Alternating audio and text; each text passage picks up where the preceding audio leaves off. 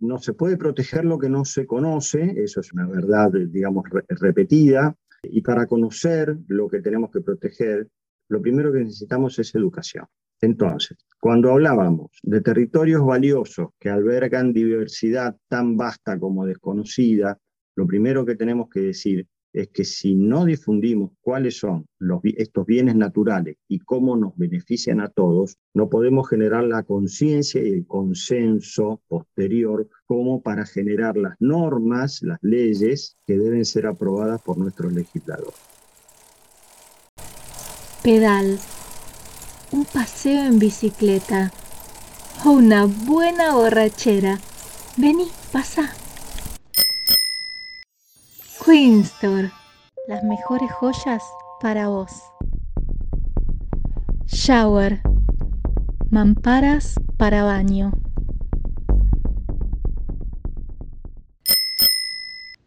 Desde San Pablo hasta su desembocadura en el río de la Plata, el Paraná nos atraviesa. Un caudal de agua dorada que baña los humedales y sostiene la vida social, natural y económica de las comunidades locales. el río Paraná y todo el sistema de humedales asociado sobre todo al, extremo sur del río. Eh, en su último tramo es uno de los ríos más caudalosos del mundo. Tiene una enorme cuenca que abarca muchos países. Eh. El río nace en Brasil, pero tiene afluentes muy importantes como el río Paraguay. Tiene un caudal de aproximadamente entre 15.000 y 17.000 metros cúbicos por segundo en, cuando el río está en, alturas normales. Hay, algunos datos, mira, muy importantes. Se estima que aproximadamente el río Paraná abastece de agua dulce, es decir, el río Paraná y los acuíferos asociados abastecen de agua dulce aproximadamente a 40 millones de personas en diferentes países. Hoy es una vía de comunicación comercial muy importante, pero también es un refugio valiosísimo de una gigantesca biodiversidad, una biodiversidad tan gigantesca como poco conocida. Jorge Bartoli es integrante de El Paraná no se toca, una organización de personas autoconvocadas que nace con un objetivo claro, defender el río Paraná. Bueno, el Paraná no se toca, eh, a nosotros nos gusta definirnos como una ONG de personas autoconvocadas. Acabamos de cumplir como, como agrupación 10 años. Esta agrupación se formó en la ciudad de Rosario a raíz de una protesta que hubo en su momento muy fuerte contra una ley que promovía eh, en Entre Ríos el cultivo de arroz a gran escala en los humedales, lo que era sencillamente una sentencia de muerte. Bueno, en ese momento hubo grandes protestas, muchas protestas a lo largo de la cuenca, una de ellas fue en Rosario eh, y este grupito de gente que se había convocado decidió, digamos, una vez que esta ley, así como fue sancionada, fue derogada al poco tiempo, este grupo de gente decidió seguir trabajando. A lo largo de estos 10 años, el Paraná no se toca ha tenido que enfrentar grandes desafíos. Estamos en este, en este camino con múltiples eh, idas y vueltas, ¿viste? con todas las dinámicas que tienen este tipo de organizaciones. Hemos aprendido mucho, seguimos aprendiendo, nos hemos relacionado con mucha gente y nos ha tocado una situación absolutamente inesperada para todos, después de, de varios años de trayectoria, este momento crítico, absolutamente crítico que está atravesando el río Paraná. Durante el mes de enero y febrero del 2022, las costas del río Paraná sufrieron incendios sin precedentes. Las llamas consumieron más de 800.000 hectáreas, forzaron la evacuación de numerosas familias y produjeron un cambio dramático en la biodiversidad de la zona cuando se producen incendios en el territorio humedal, todos estos cursos de agua que yo te mencionaba antes, arroyo, bañado, estero, actúan como cortafuegos y generalmente los incendios tienen extensiones limitadas. Bueno, hoy esto no ocurre. Estamos atravesando la crisis, ojalá esté, finalizando la crisis de, de incendios de la provincia de Corrientes, donde se habla de que se ha quemado un millón de hectáreas. Bueno, en la cuenca baja, en el delta del río Paraná, Esto ha sucedido así a lo largo de los últimos dos años y no tiene visos de terminar. Ya se llevan quemadas por lo menos otro millón de hectáreas en el territorio de humedad. Las denominadas quemas son incendios intencionados, prácticas antrópicas que se desarrollan desde hace mucho tiempo, pero que han ido intensificando sus consecuencias negativas debido, entre otras cosas, al cambio climático.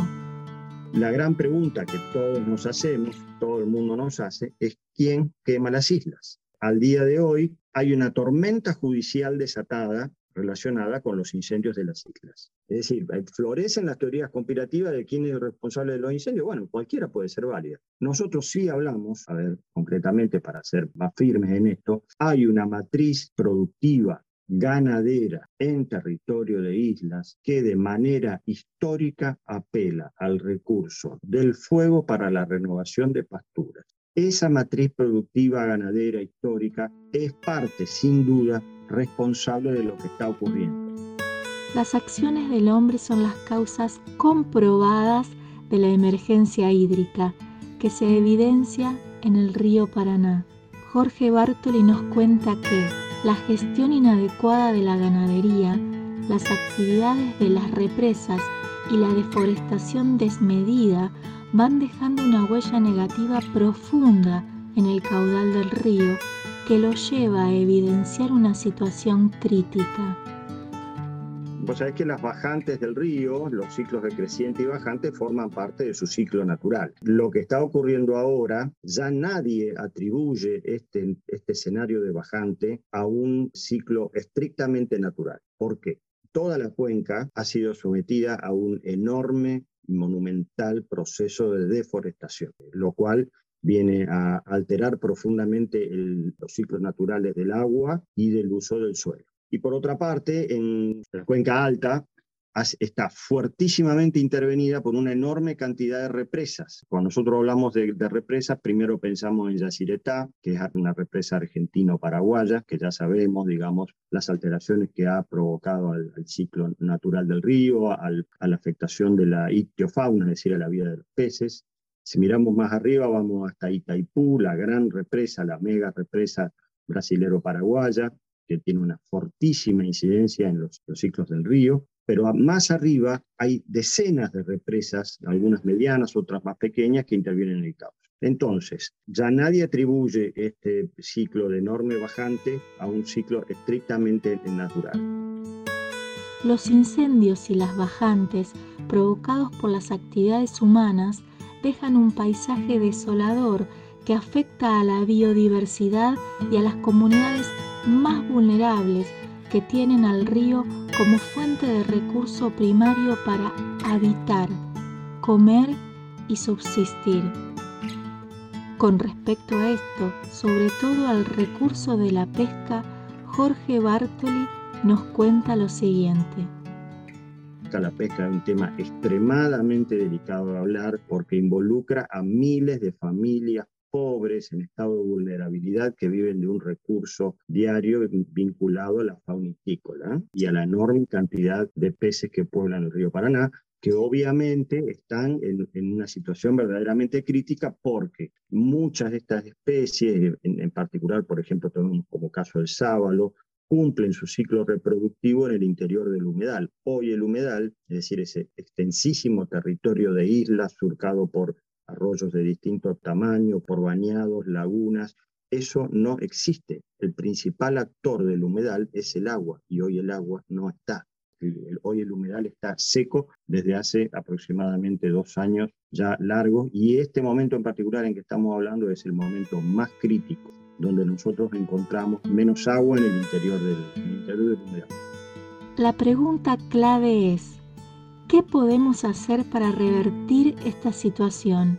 O mejor dicho, ¿es posible hacer algo para revertir esta situación? ¿Cuáles son las líneas de acción para mitigar el impacto que generan las actividades humanas y para adaptarnos a los cambios irreversibles sobre todo para las comunidades más vulnerables.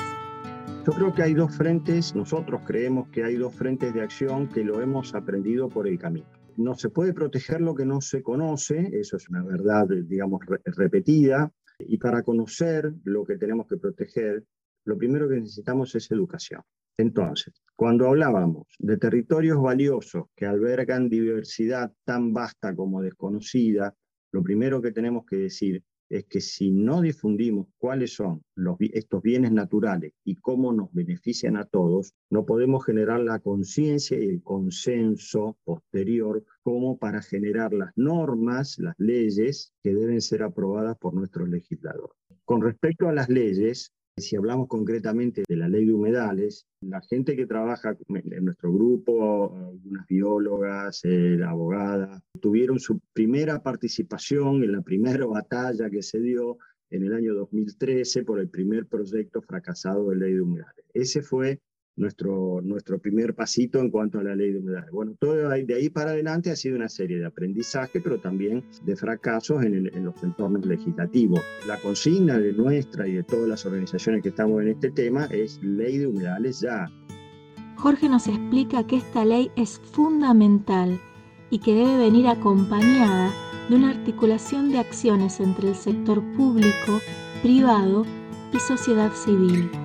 Sabemos claramente de que una ley de humedales, per se, una ley no resuelve absolutamente nada, prácticamente nada, porque después tiene que haber adaptación. En la ley de presupuestos mínimos, las provincias deben adaptar sus legislaciones, hay que, hay que capacitar a la justicia, hay que establecer organismos de control, hay que hacer inventarios de humedales, los humedales vamos a aclararle a quienes nos escuchan que son territorios muy vastos y muy diversos que los encontramos a lo, ancho, a lo largo lo ancho de toda la geografía de nuestro país.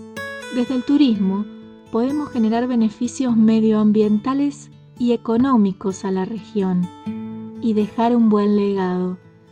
Para esto es necesaria una articulación del sector público, privado, asociaciones, academia, turistas y anfitriones.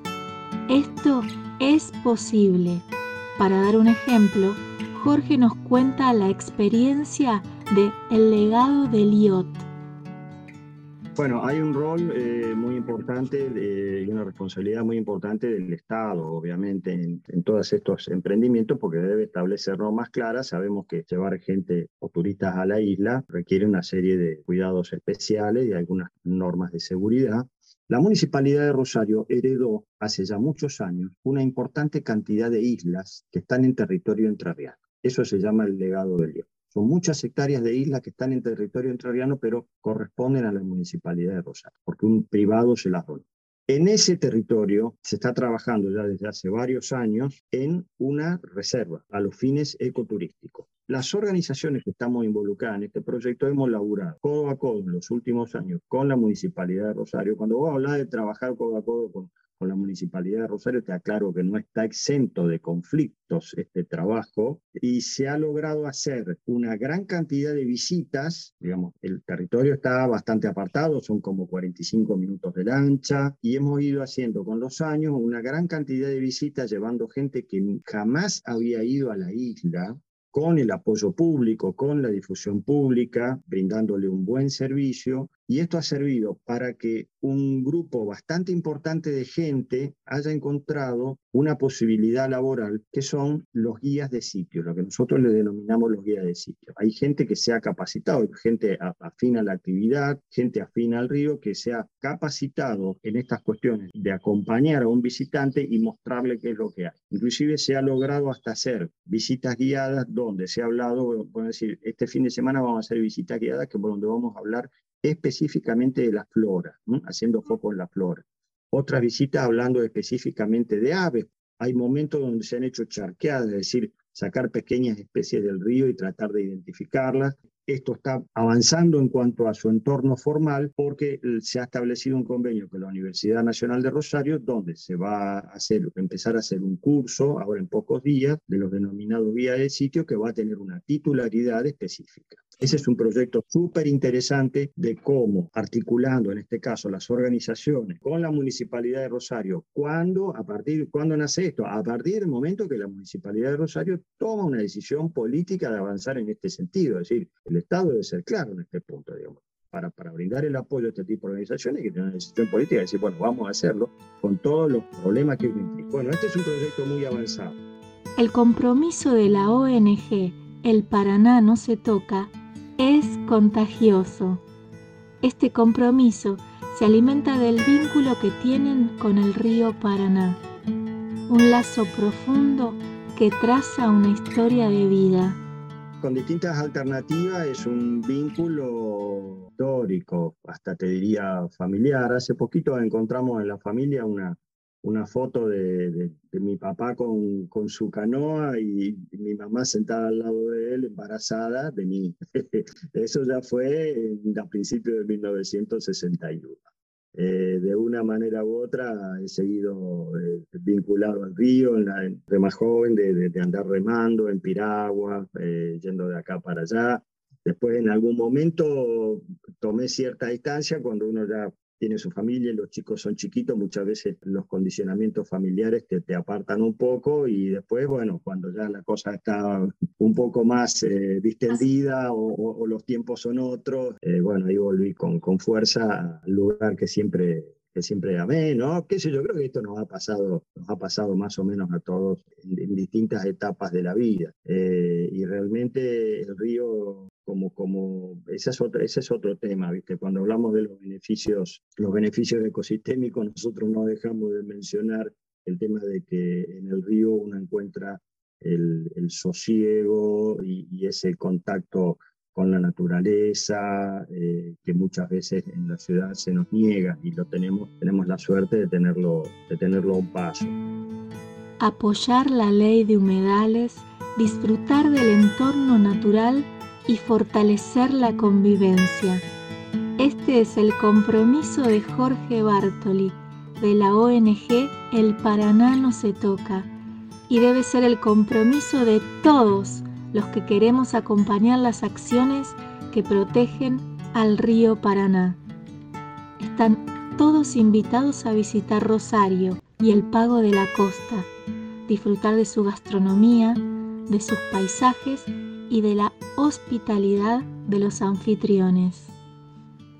Nosotros tenemos enfrente a Rosario, en la isla que está exactamente enfrente a Rosario, tenemos una gran cantidad de los denominados paradores que brindan un buen servicio de, gastronomía y la gran mayoría de los paradores son absolutamente conscientes de que ellos están llevando a su público a un entorno natural que debe ser disfrutado pero también preservado. Bueno, cuando quieran, acá los, acá los, los esperamos. Los episodios de Pedal están auspiciados por Grupo 8, Shower y Queenstore. Podcastera María Luisa Braña. Queenstore, las mejores joyas para vos. Shower, mamparas para baño.